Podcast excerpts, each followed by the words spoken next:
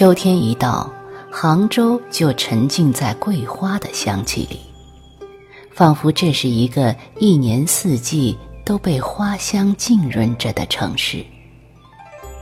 唐朝时虽无现今的遍地桂花，赏桂却也是文人的雅事。天竺的桂花当时赫赫有名。相传武则天年间的一个秋夜，皓月如镜，忽有异物降落天竺寺，状若珠玑，璀璨夺目。有一人识之曰：“此月中桂子也。”晚唐诗人皮日休就说：“他在中秋夜曾见玉颗珊瑚从月桂纷纷落下。”并在天竺寺前拾到。据宋人钱毅《南部新书》的说法，宋时的中秋夜也依然有桂子下落，寺僧亦曾拾得。天竺寺旁的山峰因此得名月桂峰。天竺赏桂成为唐宋文人的一大乐事。诗人白居易亦乐此不疲。白居易生性爱花，更何况是传说中的月中桂子，自然不肯错过。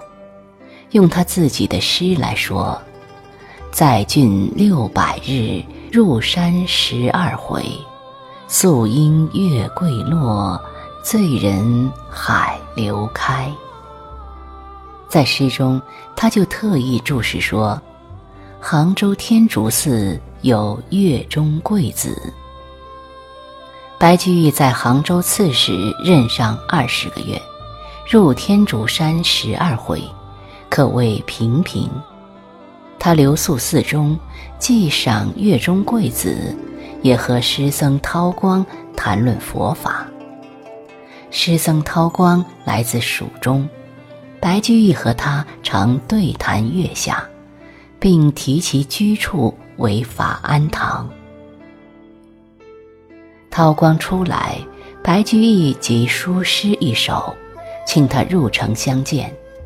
韬光贺诗一首，婉言谢绝。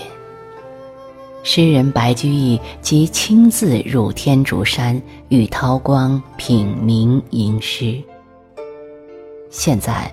韬光庵中的烹茗井，据说就是白居易和韬光的汲水烹茗处。又有金莲池，传说是韬光饮水种金莲之处。白居易曾在四壁题记韬光禅师一诗。后世诗人苏东坡对此心驰神往已久。后来通判杭州，特意寻去，只可惜题壁早已粉刷过了，仅留下一方刻石。